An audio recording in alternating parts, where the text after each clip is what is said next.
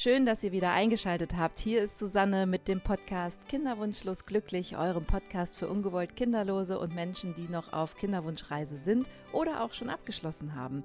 Und heute ist jemand zu Gast, die genau dazwischen hängt. Und sie ist wirklich jemand, die sich an mich gewandt hat, weil sie gesagt hat, eigentlich weiß ich, dass die Reise vorbei ist und wir kinderlos bleiben werden. Und auf der anderen Seite weiß ich aber nicht, wie das geht mit diesem Loslassen.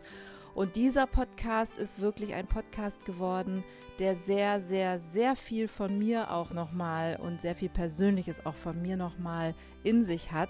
Ich glaube, manchmal habe ich fast mehr geredet als mein Gast, aber sie wollte von mir einfach hören, wie ich es denn geschafft habe, in Anführungsstrichen geschafft habe. Und auch ich kann euch sagen, ich bin auch nicht immer so ganz safe mit meiner Entscheidung und mit meinen Gedanken. Aber es ist ein stetiger Prozess. Mir geht es gut. Ich habe abgeschlossen, ich habe losgelassen. Aber natürlich gibt es auch bei mir manchmal ein paar Tage in Moll.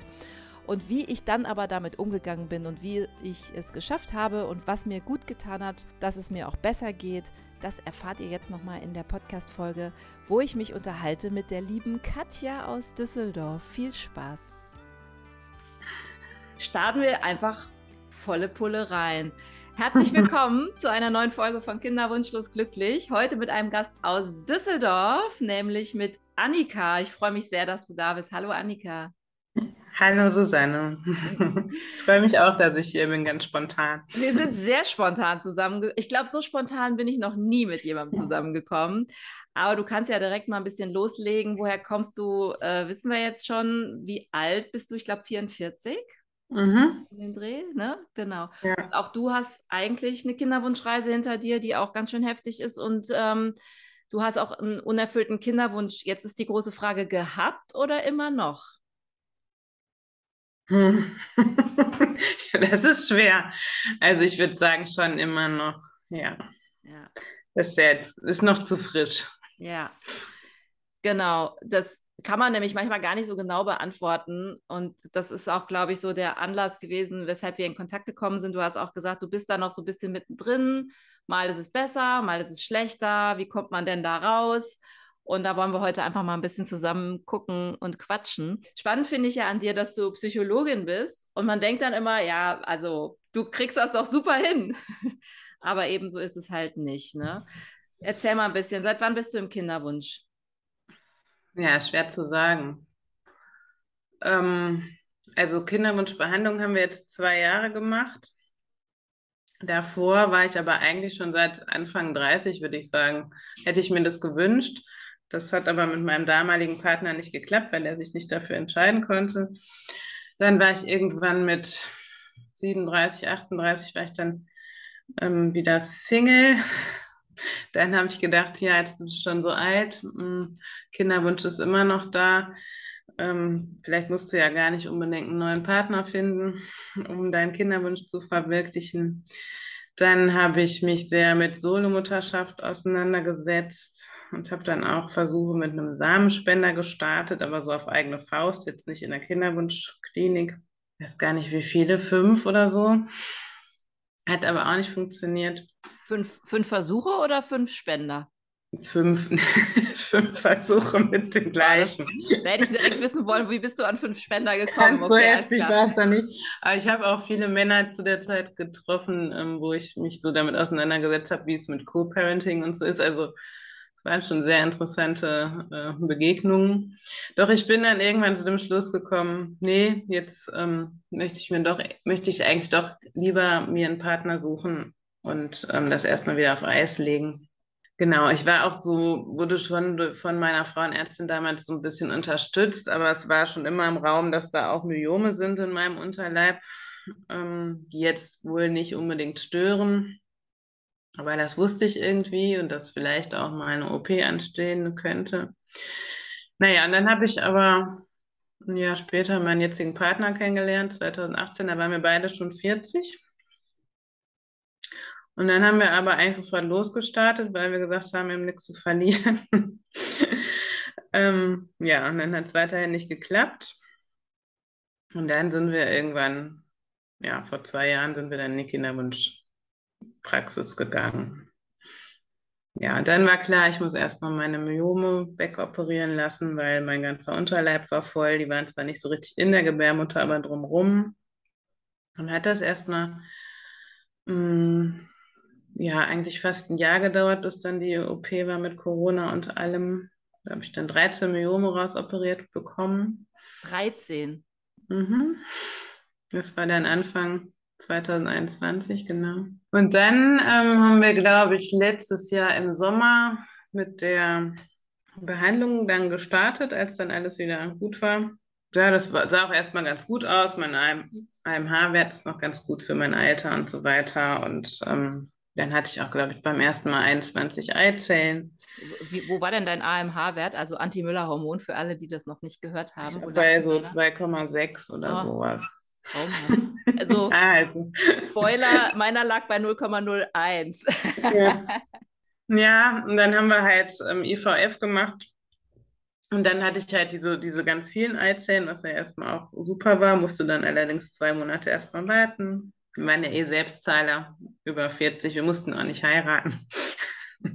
Deswegen ähm, war das alles, ähm, konnte man das so gestalten, wie man das wollte. Genau, und dann bin ich auch beim ersten Kryoversuch sogar schwanger geworden. Das war dann so ungefähr vor einem Jahr jetzt genau. Und habe es dann aber leider äh, in der achten Woche verloren. Und dann folgten noch, ähm, folgten noch ein Kryoversuch und zwei weitere jetzt mit Stimulation. Und da hat sich dann leider aber die ganze Zeit nichts eingenistet. Nochmal. Wobei das jetzt zuletzt äh, noch so ein kleiner Krimi war, weil ich dann erst einen positiven Test hatte und dann war aber kein HCG im Blut. Und ähm, ja, also das jetzt mal so ganz kurz, kurz zusammengefasst. Und mittlerweile bin ich halt äh, 44,5 und ähm, ich habe schon die letzten beiden äh, Versuche immer wieder überlegt, oder wir machen überhaupt weiter, weil ähm, ja, aufgrund des Alters und ich immer das Gefühl hatte, meine Eizellqualität ist anscheinend irgendwie, ich weiß nicht, die hatte ich immer schon so ein Gefühl, die ist nicht so gut. Aber es hat mir keiner gesagt und es war auch, also ich habe mich auch in der, in der Klinik super wohl gefühlt. Ich hatte ein tolles Verhältnis da zu meiner Ärztin. Ja, und dann war jetzt die Frage, machen wir jetzt nochmal weiter? Eigentlich war für mich klar, nee. Aber dann ist das ja so ein Prozess. Dann hat man, dann fühlt man sich erst, ähm, hat man es erst ziemlich klar und dann zwei, drei Tage später denkt man, ah ja, nee, wenn, wer weiß, was die sagt, vielleicht gibt es ja doch noch eine Chance und dann hält man sich ja so an jedem Strohhalm fest. Genau, und dann war das so jetzt anderthalb Wochen. Jetzt hatte ich vor einer Woche, glaube ich, das Abschlussgespräch mit meiner Ärztin. Und die hat mir dann tatsächlich geraten, hören Sie auf. Ich würde Ihnen raten, hören Sie auf. Machen Sie lieber mit Ihrem Geld was anderes Schönes in Ihrem Leben, wenn es für Sie okay ist. Und das fand ich auch richtig gut, dass sie da so Stellung bezogen hat, weil ähm, hätte sie gesagt, ja, es ist ja unwahrscheinlich, aber man könnte ja noch hier und da, dann weiß ich, hätte ich mich da dran hochgezogen oder festgehalten. Ja, ich habe dann auch erstmal so ein ganz starkes Gefühl von Erleichterung gespürt. Und mein Partner dann auch, der war leider bei dem Gespräch nicht dabei, aber der meinte auch, ja super, dass sie das so sagt. Genau, und dann kam aber jetzt natürlich so ein ziemlich krasser Trauerprozess. Und was ich halt so, mh, hm, ja, was ich halt so bemerkenswert finde, ist, dass das alles so gleichzeitig passiert und man immer versucht, es irgendwie zu integrieren im Kopf, aber es geht gar nicht. Also das eine ist da und das andere ist auch da. Und ähm, ich weiß auch im, im, tiefsten meines Innern, dass, äh, dass ich auch oder wir ein schönes Leben haben und auch weiterhin haben werden. Aber so dieses jetzt echtes loszulassen, das finde ich schon eine ganz schöne Hausnummer. Mhm. Und das also vor allem, wo ich mich dann auch gefragt habe, ja, renne ich jetzt den Gefühlen davon? Also es ist einfach, es tut einfach so weh und ich habe das Gefühl, man muss da aber durchgehen, anders geht es nicht. Ähm, und man versucht immer so, oder ich versuche immer so, ja, weil ich ja auch noch Psychologin bin und direkt reflektiert, das alles irgendwie gut hinzukriegen und merke aber, nee, es ist einfach scheiße. Also es tut einfach sau weh und das ist jetzt wohl so der Weg. Und um, genau, und dann habe ich mich gefragt, wie das wohl andere schon hingekriegt haben, die den Weg schon hinter sich haben, weil ich gerade noch so mittendrin stecke.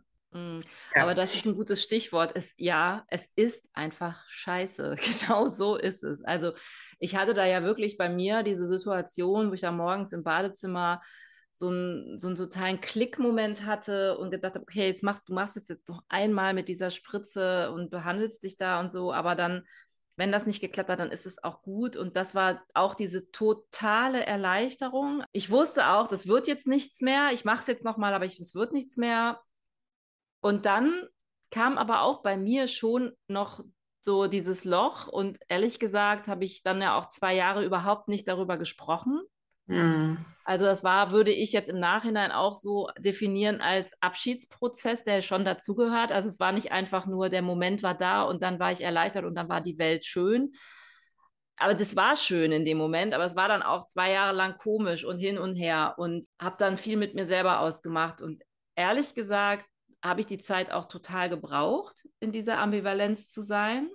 Immer zu sehen, einerseits, was habe ich? Also dankbar für ganz viel zu sein. Mhm. Ich habe in der Zeit auch viel mich beschäftigt, so mit ja, so Selbstfürsorge und ich habe ein Dankbarkeitstagebuch angefangen und so. Da dachte ich zuerst immer, das ist so spiritueller Quatsch, aber mir hat das zum Beispiel total geholfen. Ich mache das bis heute. Also ich ärgere mich mhm. manchmal, wenn ich die Zeit morgens noch nicht mal dafür habe, mir drei Sätze aufzuschreiben, wofür ich heute dankbar bin. Damit starte ich jeden Morgen. Und manchmal schaffe ich das zeitlich nicht, dann würde ich die S-Bahn verpassen. Das ärgert mich dann total, weil ich merke total, mir fällt das manchmal total schwer, mir jetzt drei Sachen, aber wenn ich sie dann aufgeschrieben habe, es fällt einem immer irgendwas ein, immer. Ja, das ist irgendwie so eine Hirnblockade. Aber wenn du das hast, dann denkst du, ja, genau. Und dann geht es einem schon wieder ein bisschen besser. Das hat mir definitiv geholfen. Geholfen hat mir auch in dem Zuge, also habe ich Meditation kennengelernt. Das fand ich super. Also so ein bisschen auch ruhiger zu werden und auch ein bisschen liebevoller einfach mal auf mich selbst zu gucken. Ich bin auch so ein mhm. Typ, ich glaube, das kennen wir alle, wir sind so Optimierer ob, und, und wollen alles im Griff haben und so. Und das war wirklich so ein Moment, da hatte ich mal so eine Situation, ich glaube, die habe ich auch hier schon im Podcast schon mal erzählt, dass, da gab es dann mal so ein, so ein Bild, wie würdest du dich jetzt als deine beste Freundin betrachten? Und da habe ich tierisch angefangen zu heulen in dieser Meditation, also mhm. wirklich, weil ich gedacht habe, oh Gott, ich würde mich einfach nur in den Arm nehmen, weil ich habe Wahnsinniges mhm. hinter mir und ich bin so hart zu mir selber und es gibt gar keinen Grund. Und das hat mir zum Beispiel auch geholfen. Es waren ganz viele so kleine Sachen, aber es war ein langer Prozess und ich habe auch bis heute, das ist ja jetzt auch noch nicht so lange alles vorbei, ich habe bis heute immer noch mal so Momente, wo ich denke, ach scheiße, wäre schön, ne? Also wenn mhm. meine Nichten und Neffen zu Besuch sind und so, finde ich das immer super. Das strengt tierisch an und dann denke ich aber immer, ach, wäre das schön, wenn ich auch und so. Und wenn sie dann aber wieder weg sind, denke ich, ach Gott sei Dank kann ich jetzt aber auch wieder meinen Kram machen. Also so, ne? Ich habe mir wirklich auch dann über dieses Meditieren, über dieses Dankbarkeitstagebuch und so habe ich wirklich auch gelernt, ähm, ein bisschen liebevoller mit mir umzugehen und mal ein bisschen gnädiger mit mir zu sein. Und dieses Bild, so, du bist dir deine beste Freundin selbst und was würdest du jetzt, wenn du deine beste Freundin wärst, was würdest du machen?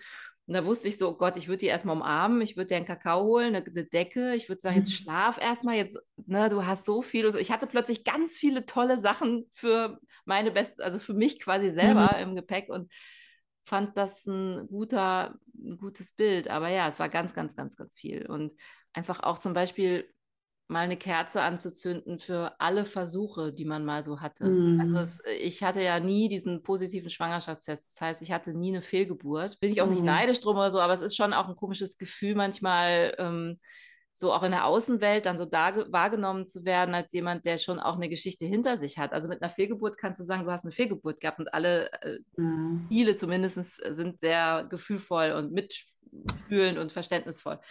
Und mir das erstmal zuzugestehen, dass auch mein Weg schwer war und auch ich eigentlich jeden Versuch und jeden Monat wahnsinnige Hoffnungen zerschmettert hat, gesehen habe und und das mal als Kerze aufzustellen, ich, da habe ich nur geheult, ne? Mhm. Für jeden ein Teelicht, für jeden Versuch. Da war ich irgendwann, und dann standen diese Teelichte da und da war ich total stolz. Also ich war traurig und gleichzeitig dachte, ich, ey, guck dir das mal an, wie viele Teelichte da stehen, weißt du, so, also das, das hat mir so, so ein Selbstbewusstsein gegeben. Ja, und unterm Strich, ganz klar, was mir richtig, richtig viel geholfen hat, das war dann darüber zu reden. Und ich hätte mhm. niemals gedacht, in der Zeit, wo ich diesen Podcast gestartet habe, habe ich noch gar nicht viel. Ich habe das einer Freundin ganz vorsichtig erzählt und habe ihr erzählt, dass ich eine Idee habe, irgendwie vielleicht einen Podcast zu machen, weil dann redet man so ein bisschen ins Nirvana und man weiß, weißt du, so anonym und so. Und dann hat die sich tierisch für mich gefreut. Liebe Grüße an Michi an dieser Stelle. Und hat mich da total unterstützt, obwohl das überhaupt nicht ihr Thema war. Ne? Die war da Mitte 20, die hatte da überhaupt nichts mit am Hut, aber die meinte, mach das, mach das, mach das. Und das hat mir wahnsinnig geholfen, weil plötzlich habe ich festgestellt, ich bin überhaupt nicht so allein, wie ich immer so gedacht habe. Und es sind so hm. viele. Und dann gab es auch noch klar positives Feedback, das war auch ganz schön, aber ich habe einfach festgestellt, ey, halt nie, ich bin eine Quatschnase, ne? ich, bin, ich bin ein Mensch, ich muss reden, wenn mich was belastet, muss ich reden. Mein Partner ist genau das Gegenteil, das macht die Sache dann auch nicht leichter in so einem Kinderwunsch. Und dann habe ich angefangen, mit anderen Frauen darüber zu reden am Anfang. Oder mhm. auch, dann kam auch irgendwann der erste Mann dazu, Thorsten, war dann ja bei mir im Podcast auch. Und also das war so, so heilsam. Ja. Mhm. Ja, das ist ja auch so mein, ähm, also ich schon, also eigentlich schon seit letztem Jahr, ich habe ja dann auch, was, was ja bei mir noch parallel passiert ist, ich habe dann gedacht, ähm, du kündigst jetzt auch deine Stelle. Also ich habe lange in der Klinik gearbeitet, auch immer mit Kindern und Jugendlichen und Familien. Ähm, das ist ja auch immer so schön. Ne? Spannend, ja, ja. Man dachte, eigentlich möchte ich auch gern selbst jetzt mal Mutter werden, um mal zu wissen, wie das eigentlich ist, ne? wo ich irgendwie den ganzen Tag mit Menschen darüber spreche. Ähm, naja, und dann habe ich ja auch schon lange eigentlich darauf gewartet, dass dann, äh, wenn ich schwanger bin, dann kann ich ja mal die Stelle reduzieren oder, oder dann passiert mal irgendwas anderes. Und dann habe ich irgendwann gedacht, nee, ich kündige jetzt einfach, ist mir jetzt egal. Ich springe jetzt halt ins kalte Wasser und habe mich halt selbstständig gemacht, seit einem Jahr auch. Und ähm, ein Herzensprojekt war dabei ja auch immer oder ist, ich muss mir das jetzt noch mal ein bisschen überlegen, tatsächlich auch mit Kinderwunschfrauen oder Paaren zu arbeiten. Super. Das hat jetzt bisher erst nur so Mitte geklappt. Also ich habe einen Workshop gemacht zusammen mit der Tanja Jöken, die war ja auch schon mal bei dir. Im Ach, das ist ja schön, ja. genau. Ähm, und eigentlich war es so mein Ansinnen, immer auch eine Gruppe aufzuziehen, weil ich halt auch so gerne mit Gruppen arbeite, weil ich das halt auch mit Familien viel gemacht habe und weil ich denke, ähm, weil ich das auch einfach so wertvoll finde, dass man gegenseitig in Austausch geht, nicht nur mit dem Coach oder dem Therapeuten, sondern ähm, dass alle so voneinander profitieren können. Und jetzt denke ich aber ähm, gerade so ein bisschen, also als ich den Workshop gemacht habe, habe ich gemerkt, es ist schon auch eine Herausforderung in so einer Doppelrolle. Also irgendwie habe ich so das Gefühl, es ist dann vielleicht doch eher so was wie eine Selbsthilfegruppe, weil ich bin ja, bringe mich ja selber auch ein mit meinem Thema. Ähm, genau. Und ähm, aber es ist auch spannend, weil ich das Thema ja selber habe und weil ich auch denke, das ist ja dann auch ganz viel wert. Mm, und jetzt ist so ein bisschen meine Überlegung, auch dann zu gucken, wenn ich, äh, wenn ich das, wenn ich den Prozess jetzt durchlaufen habe, auch dann gerade vielleicht zu gucken, wie es mit, mit Frauen oder Paaren, wo es dann halt auch einfach nicht geklappt hat, und wie man dann irgendwie weitermachen kann. Jetzt merke ich gerade, muss ich das erstmal rausfinden. Aber das ist ja genau dieser Prozess, den ich auch hatte. Und das ist, glaube ich, dieser Weg so von diesem Opfergefühl so in diese, in diese handelnde Rolle zu kommen. Also ich wollte gerade sagen, mhm. in die. Täterrolle zu kommen, ist ja, ist ja Quatsch, also man ist ja kein Täter, aber weißt du, in, dieses, in diesen Tatendrang zu kommen, also aus mhm. diesem Hilflosigkeitsmodus, scheiße, ich muss immer warten und dann hat es wieder nicht geklappt und dann fällt man wieder in so ein Loch und dann so in dieses, okay, wie, wie drehe ich das? Deswegen finde ich das super als Idee. Ähm, es gibt ja auch viele, wirklich auch Therapeuten und Coacher und so zertifizierte Coacher, die selbst betroffen sind und sich dann eben auch mit diesem Thema ja. dann selbstständig machen oder ähm, auch ähm, Frauen mit Erfahrungen von Sternengeburten und so weiter, die dann zum Beispiel in die Trauerbegleitung gehen und dann das genau das anbieten, hatte ich ja auch schon mal die wirklich fantastische Vanessa Ross hier. Ich fand das so toll, die selber Sternenmama ist und sich dann auf Abschied spezialisiert hat und Begleitung. Also ich habe mich bei der total aufgehoben gefühlt. Das ist nochmal so ein bisschen so ein anderes Feeling, weißt du? Oder als Katrin mhm. Steinke hier war, die ist ja auch ähm, zertifizierte Coachere. Sie hat mich letztens nochmal korrigiert, was sie wirklich, ich sage immer, ich, ich glaube, ich sage es mal falsch. Also Entschuldigung, Katrin, wenn ich das wieder falsch sage, aber ähm, sie hilft ja auch Menschen in der Kinderwunschzeit, obwohl sie selber ja auch ähm, beim Geschwisterkind kein, kein Geschwisterkind bekommen hat. Sie hat ein Kind, aber das zweite kam halt nicht und das ist schon auch schwierig und Fehlgeburten und solche Geschichten spielen da auch eine Rolle und so. Und dann habe ich so toll gedacht, also ich kann das mit ihr viel, viel besser besprechen und teilen. Also ich finde das toll, mhm. ich finde das eine super Sache. Und dann dreht man so dieses, dieses Ding, was es da ja, es gibt ja was, es ist ja ein Thema, aber es So, man macht was draus. Klingt so banal, aber man macht was draus. Mhm. Also ich habe damals auch überhaupt nicht so gedacht, als ich den Podcast gestartet habe. Ich hatte einfach nur so das Bedürfnis, ich muss mal mit irgendjemandem darüber reden und mit meinem Partner kann ich es irgendwie nicht so gut. Und dann war gerade so die Podcast-Zeit auch, die ging da gerade so los und dachte, ja, vielleicht könnte ich das ja. Und ähm, ja, und dann hat mich da eben meine Freundin total, ich weiß noch, wie die mir den Telefonhörer geschrien hat und gesagt, mach das, das ist eine super Idee. Und ich, ich wusste überhaupt nicht, wie mir geschah, weil ich habe gesagt, ich habe keine Ahnung, wie das geht. Ich habe keine Ahnung von Technik und ich weiß gar nicht, ob das nicht ein bisschen zu privat alles ist, aber es funktioniert dann schon und ich glaube, jeder findet da seinen Weg und manche machen dann halt einen Blog oder eine Selbsthilfegruppe mm. oder so und dann die nächsten einen Podcast und oder gehen in die Kinder- und Jugendhilfe und machen da ehrenamtlich. Äh, also, ach so, ja, ein, ich hatte einen Schlüsselmoment tatsächlich. Also ich hatte viele Schlüsselmomente, aber ich glaube, mhm. ein Satz, der ist mir auch immer noch so im Gedächtnis. Meine Hausärztin damals in Köln, die war so fantastisch. Und mit der hatte ich das mal irgendwann angefangen zu besprechen, das Thema. Da war ich noch gar nicht so lange mit meinem Freund zusammen. Und dann hat sie mir erzählt, sie ist auch ungewollt kinderlos geblieben. Die war so eine ganz tolle Ärztin, so die hat so eine Aura gehabt, die hat sich Zeit genommen für die Leute, die hat immer gestrahlt und so. Und ich dachte, die ist der glücklichste Mensch auf dieser Welt. So hat sie immer so gewirkt. Und da wurde sie ganz nachdenklich und sagte, wissen Sie, ich bin auch ungewollt kinderlos geblieben, aber Sie müssen sich andere Kinder suchen. Und dann hat hm. sie gesagt, hier meine Praxis, das sind mal alles meine Kinder. Meine Patienten sind hm. alles meine Kinder. Ich habe so viele Kinder, ich kann sie gar nicht mehr zählen. Und hat dann so gelacht. Und dann dachte ich, echt, ja, das, das war auch so ein Schlüsselmoment für mich, wo ich hm. dachte, boah, hm. so willst du das auch irgendwann betrachten können. Ne? Und das dauert halt. Ne? Ja, das habe ich ja auch, weil ich auch mit Kindern arbeite. Ich habe auch zum Glück eine, eine, nette, tolle Nichte und einen Neffen. Und ähm, also Kinder sind in meinem Leben. Ich kann auch meine mütterliche Art gut ausleben. Das äh, kann ich auch alles so sagen.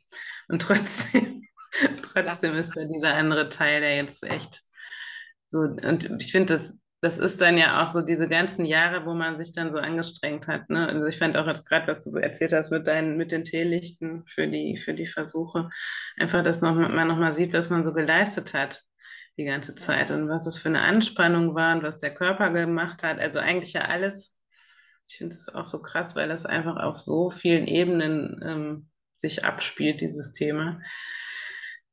Und ähm, ich glaube, das nochmal so zu würdigen, das nehme nehm ich auf jeden Fall mit. Das werde ich auch nochmal machen, ausführlich. Schön. Ja, ich war dann auch komischerweise dann, erst war ich natürlich sehr traurig und habe total geheult, als ich diese Masse an Teelichten da gesehen habe, so mm. drei Jahre ne, ungefähr, kann man ja mal so hochrechnen.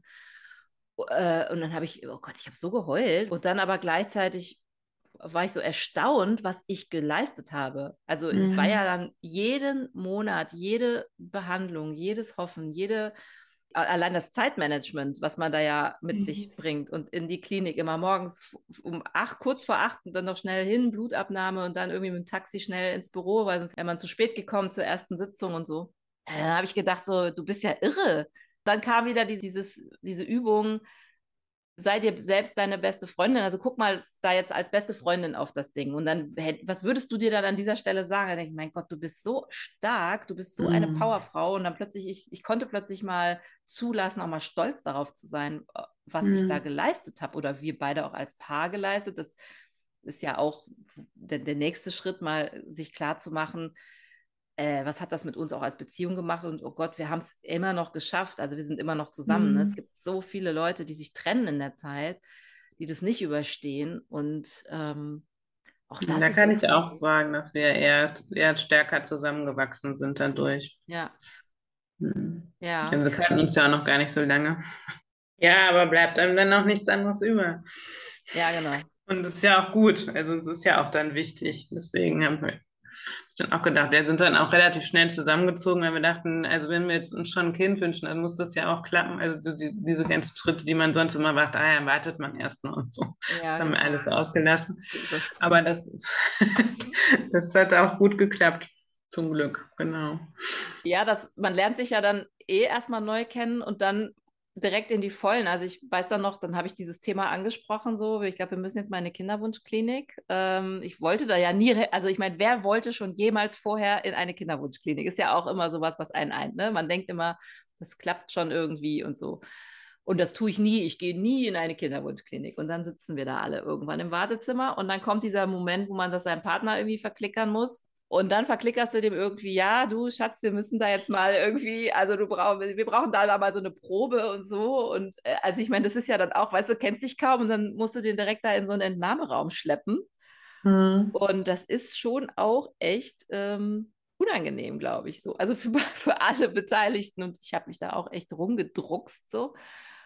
Aber du hast ja dann, also was ich von Anfang an gemacht habe und auch, ich habe auch immer deinen Podcast gehört, aber ich habe auch, ich, ich bin halt ziemlich offen mit umgegangen einfach. Ich habe mit vielen drüber geredet. Manchmal weiß ich nicht, ob, ob die Leute es immer so hören wollten, aber ich, hab, ich bin da echt sehr, sehr offen mit umgegangen. So, das war ganz gut.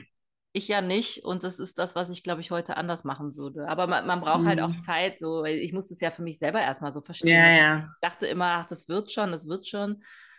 Ähm, aber also als ich angefangen habe, darüber zu reden, wurde es halt auch besser auf der anderen Seite. So, dann konnten die Leute besser reagieren oder man konnte dann auch mal entscheiden, ich gehe denen jetzt aus dem Weg. Ich habe da jetzt echt keinen Nerv drauf oder so Babyshower Party, ne? So, dann mhm. ich darf das auch absagen. Ich muss da jetzt nicht hin. Das ist mir jetzt einfach zu viel, ne? Also ich habe auch bis heute eine Freundin, die selber lang, lange Jahre in der Kinderwunschbehandlung war und äh, wirklich über fünf Jahre. Und dann hat es auch irgendwann dann mal geklappt. Und ich weiß, dass die wahnsinnig happy sind und so, aber ich merke zum Beispiel, wenn die dann Kindergeburtstag feiern, ne, dann drehen die ja völlig durch. Also da wird dann nach, also oh Gott, hoffentlich hört die das nicht. Doch, sie darf das hören. Aber das ist dann so, wo ich merke, das kann ich dann nicht mehr. Also dann bin ich dann tatsächlich, bin ich auf der anderen Seite halt geblieben und ich gönne denen das echt von Herzen, aber dann dieses, diese, diese Monsterpartys und alles dreht sich dann um dieses eine Kind, geht dann irgendwie manchmal nicht gut für mich so. Ne? Hm. Ja, ich glaube, das, das, muss, das muss man dann so rausfinden, ne, was geht und was nicht. Ja, wir sind jetzt dazu mhm. übergegangen, ähm, zu sagen, okay, also Kindergeburtstag machen wir nicht mehr. Also es war schön, danke für die Einladung, weil dann kommt ja die ganze Familie und die ganzen Nachbarn, die sind ja auch alles mhm. mit Kindern und so. Und ich aber dann nicht. Sondern äh, wir treffen uns dann einfach mal und gehen dann äh, zu viert dann abends essen und die besorgen halt den Babysitter in Form des Onkels und so. Und da habe ich dann auch viel mehr von und die auch viel mehr. Also wir sind dann halt die Freunde, mit denen dann halt mal sowas geht, wo man ja. sich dann halt mal nicht über Kinder unterhält. Das das ist mir dann auch nochmal sehr bewusst geworden. Das hat Silja Malo auch in meinem Podcast mal gesagt. Sie sagte, weißt du, ich habe zwar Kinder, aber ich habe auch Freundinnen ohne Kinder und mhm. ich bin so dankbar für diese Freundinnen ohne Kinder manchmal, weil es geht dann einfach mal nicht, wenn wir uns treffen, mal nicht um alles um den Nachwuchs, sondern das sind dann halt meine mhm. Freundinnen, mit denen kann ich mich dann auch mal über was anderes unterhalten. Das fand ich mal spannend aus der Perspektive einer Mutter zu hören, weil ich dachte immer, ich bin so auf Gedeih und Verderb jetzt immer die Freundin, mit der man halt alles anderes, aber die die Mütter sind manchmal selbst so dankbar dafür. Also mhm. auch da wieder dieser Blick, ne? Also wie mit den Teelichtern. Man sieht dann mal den, den, den Blick ein bisschen von der anderen Seite. Mhm. Fand ich echt total gut und es hat sich da auch gut gefunden. Ja. Wenn du dir jetzt was wünschen würden können, Moment, wenn du dir was wünschen können würdest, so rum, jetzt abgesehen davon, dass du schwanger werden würdest, das war jetzt nicht, aber wenn du einen Wunsch frei hättest, was würdest du dir jetzt wünschen? Mm, was würde ich mir wünschen? Spontan kommt mir gerade einfach äh, ein, ein, schöner, langer Urlaub, unbeschwert, äh, wo ich mir jetzt keine Gedanken machen muss, ob meine, mein Business dann läuft oder so. Ich einfach mir nochmal so eine Auszeit nehmen könnte mit meinem Partner und ähm, so ein halbes Jahr oder so. Das Boah, ich ja. Ich gut. Wäre ich dabei. Ja. Schön. Genau. Das waren auch manchmal so kleine Trickfragen, die habe ich mir dann auch damals nämlich in, der, in meiner Zeit auch manchmal so gestellt. So, wenn ich jetzt einfach mal mir was wünschen dürfte und das heißt nicht, ich werde schwanger, hm. dann kamen dann auch so ganz, so ganz komische Sachen raus, wo ich gedacht habe, ja, dann mache ich mach das doch. Also, weißt du, jetzt, ich weiß, da hm. sind ja hm. immer auch noch ein paar Hürden davor, aber dann habe ich den Fokus manchmal da drauf gelegt. Ich hatte manchmal wirklich auch echt schwere Zeiten so und dann habe ich manchmal gedacht, so ich, wenn ich jetzt irgendwas mir, was, was würde mir jetzt heute gut tun? Ach so, das ist auch so eine Frage, genau. Was würde mir jetzt in diesem Moment total gut tun? Das klingt so einfach, ne? Aber dann hatte ich so Sachen wie, oh, heute Abend gehst du mal in die Badewanne. Mm. Oder du, du, du, ziehst dir mal das ganze Wochenende eine Netflix-Serie rein. Weißt du, so, so mm. aber das habe ich, da habe ich so gelacht, weil ich dachte, das ist so, so simpel. Aber das habe ich mir dann auch aufgeschrieben Und dann habe ich das meistens nach Freundin erzählt, habe das fotografiert, ihr per Messenger die rübergeschickt, das Foto. Und dann hat sie nach zwei Tagen oder nach dem Wochenende gefragt, und hast du das und das und das und das, hast du das erledigt? Das war wie so eine Checkliste. Mhm. Der hat mich dann so kontrolliert, das war ganz süß. Das hat mir manchmal auch gut getan. Dann war der Gedanke da und manchmal war er dann sofort wieder weg. Aber als ich es mir dann aufgeschrieben hatte, ja, und wir hatten ja. auch lange den Wunsch nach einer großen Amerikareise, so mit dem Wohnmobil. Habt ihr doch gemacht, oder? Ja, genau. Das haben wir nämlich jetzt, weil ja kam Corona und das ist es nämlich. Wir hatten nämlich auch den Wunsch damals nach einer Reise, ey, und das hat uns echt nochmal gut. Wir sind vier Wochen mit dem Wohnmobil durch Kalifornien. Das war zwar viel zu kurz eigentlich, also mm. ja mhm. Monate da verbringen. Wir haben uns da so ewig drauf gefreut und das war gut, das war richtig gut. Klar, haben mhm. wir auch nochmal an, an das Kinderwunschthema gedacht und wenn wir da irgendwo im Nationalpark bei Sonnenaufgang auf irgendeinem Felsen saßen und so, aber da haben wir hm. trotzdem gewusst, dass das ist jetzt gut so, weil wir dann sonst sähe das hier alles auch anders aus und jetzt gerade ist es doch auch schön. Also es ja, war gut. Hm. Also was mir auch total aufgefallen ist jetzt in diesen ganzen Gefühlen, ist, dass selbst wenn ich so ganz down bin, dann kann ich auf jeden Fall, also ich, ich, das ist alles so tief. Mhm. Das, und dann und, und diese, dieses ähm, Dankbarsein für alles das, was da ist, das habe ich jetzt auch nochmal ganz extrem ähm, erlebt. Also so ein Buch habe ich auch schon, ist mir jetzt gerade, wo du gesagt hast, aufgefallen, dass ich das schon mehrere Monate nicht mehr gemacht habe, aber das habe ich auch lange Zeit durchgezogen und finde auch, dass es eine enorme ähm, Wirkung hat. Werde ich jetzt auch wieder anfangen. Ähm, genau, und dann gleichzeitig so dieses, ja, das ist das Leben, das Leben hat noch so viel anderes. Und gleichzeitig dann auch wieder zu denken, ja, und was ist jetzt mein Sinn? Ne, also ich kann mich ja jetzt ja nicht um ein Kind kümmern, was dann auch noch mich überlebt und dem muss ich jetzt nichts mitgeben. Und das bringt dann einerseits so eine große Erleichterung, ja geil, ähm, dann kann ich halt irgendwie mit meinem Geld jetzt äh, machen, was ich möchte. Ne? Mhm. Und andererseits aber auch dieses, na, okay, ja. Und dann, und dann komme ich dann wieder in so, ja, was, was ist überhaupt der Sinn? Ne? Und ja. Mhm. Das kenne ich auch. Ich mache ja diese Dankbarkeitsroutine, weil es gibt eine Frage, mhm. die stelle ich mir abends immer. Und ich frage mich immer, was hast du heute Gutes für andere getan? Das ist meine Frage. Mhm. Ich finde, die ist so genial. Also das habe ich, ich liebe das. Ich habe das vor zwei, drei Jahren irgendwo, habe ich das mal gelesen und da dachte ich, ey, das ist super. Und ich laufe wirklich mittlerweile tagsüber schon rum und denke, was könnte ich jetzt Gutes für andere tun? Also nicht, dass ich eine Oma über die Straße zerre, weil die, obwohl sie gar nicht rüber will, so der Klassiker, aber so diesen Sinn auf irgendwie was auf das Gemeinschaftswohl. Und wenn es nur, also mhm. gestern war ich zum Beispiel, ich war so froh, gestern war jemand, der hat in der S-Bahn so toll Musik gemacht, habe ich Geld gegeben. Mhm. Zum Beispiel. Und auch, auch jetzt nicht einfach nur ein Groschen. So. Und dann habe ich gedacht, hey, weißt du, das kommt heute Abend dann in mein Dankbarkeitstagebuch. weil, also ich, ich gucke schon immer, was, was kannst du, weil irgendwie ist der Fokus dann von mir weg, weißt du, was, mhm. was, was ist mein Sinn so für mich, sondern was ich, ich gucke irgendwie für die anderen. Und manchmal fällt es mir auch echt schwer zu überlegen, was hast du eigentlich heute für andere getan, weil ich bin manchmal so auf mich selber irgendwie fokussiert. Dann, ne? Klar, aber wie nochmal so zu gucken, es gibt ja noch ein bisschen was anderes. Und das war für mich auch immer so ein, so ein Game Changer, wenn ich also ich habe heute zum Beispiel ein Lied aufgenommen, das war sehr lustig. Ich kann überhaupt nicht singen, aber mein Chef hatte Geburtstag und ähm, seine Frau kommt auch aus dem Rheinland und ich habe auch einen rheinischen Kollegen und dann haben wir, weil ich bin sehr bekannt dafür, dass ich sehr karnevalaffin bin und äh, ziemlich viel gute Laune habe am Tag und auch immer mal irgendwie ein Karnevalslied darum nervt meine Leute in Berlin total damit. Ne? Die Berliner haben es ja nicht mit Karneval. Mhm. Aber ich habe ein paar rheinische Kollegen und dann fangen wir zusammen an, Karnevalslieder zu singen. Und dann haben wir das aufgenommen, zum Beispiel für die Ehefrau meines Chefs, weil sie hat sich das gewünscht. Und, ich jetzt, so. und der habe ich, glaube ich, jetzt einen ziemlich lustigen Abend beschert. Das weiß ich jetzt schon, weil das war krumm und schief. Und wir haben Heidewitzka, Herr Kapitän, gesungen. Sehr, sehr lustig. ähm, ja, da denke ich, das ist doch gut. Und wenn die sich heute Abend am Abendtisch mit ihren zwei Kids darüber beömmeln, dann habe ich doch schon mal was Gutes getan. Ja, das stimmt. Ja. Mhm. Ja, ja, cool. Ja, aber ich habe auch die Tage, wo es nicht, wo ich nicht weiß. Also das gibt es auch und ich glaube, da darf man sich dann auch nicht zu sehr unter Stress setzen oder unter Druck setzen. Das ähm, gehört ja auch dazu. Das mm. ist ja auch doof. Und es ist auch ein bisschen so, klingt jetzt doof, aber das Alter macht es auch leichter. Also ich werde jetzt 46 und denke irgendwie immer so, ah, 46, ja, jetzt wäre es ja eh schon ein bisschen spät mit Kindern. Also, ja, das denke ich ja auch, habe ich das ja auch immer schon gesagt. wenn ich dann da in der, warte mal, bei der Einschulung bin ich dann schon über, bin ich dann schon 50, ja. Dann stehe ich da mit den 30-Jährigen. Genau. Klingt lustig. Also es ist schon auch ein bisschen so, ja. Mhm. Ja, ich glaube, da gibt es noch ganz, ganz viel mehr. Wahrscheinlich fällt mir auch gleich noch ganz viel ein, wenn wir aufgelegt haben. Und ich hoffe aber, wir können uns ja mal hier irgendwie zusammen vernetzen, auch in der Community und mal uns schreiben, was uns gegenseitig gut tut, loszulassen. Und ich danke dir auf jeden Fall sehr, Annika, dass du da warst, dass du da bist. Und bitte, bitte, bitte mach weiter an deinem Projekt, irgendwas für Kinderlose zu machen als Psychologin, weil ich glaube, das ist eine super Idee. Vielen, vielen Dank. Liebe Grüße nach Düsseldorf. vielen Dank dir. Hat gut getan. Schön. Ich hoffe, dass euch diese Folge gefallen hat.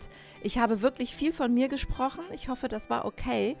Katja war ja und ist ja auch immer noch jemand, die noch ein bisschen auf der Suche ist. Und ich glaube, das zeigt halt diese Folge auch. Es gibt nicht diesen einen Weg. Es gibt nicht das eine Allheilmittel. Es gibt ganz, ganz viele Möglichkeiten, sich helfen zu lassen, sich selber zu helfen und vor allen Dingen, glaube ich, auch ein bisschen sein Mindset zu verändern und deswegen ist es schön, dass wir uns hier austauschen und ich hoffe, ich kann ein bisschen dazu beitragen, euch zu zeigen, den Blick auch ein bisschen anders zu richten auf das ganze Kinderwunschthema und nach vorne zu schauen, auch wenn es nicht klappt. Und wenn ihr mit mir oder auch mit Katja Kontakt aufnehmen wollt, dann könnt ihr das sehr, sehr gerne tun, einfach über meinen Instagram-Kanal Kinderwunschlosglücklich oder ihr schreibt mir eine E-Mail kinderwunschlosglücklich at gmail.com.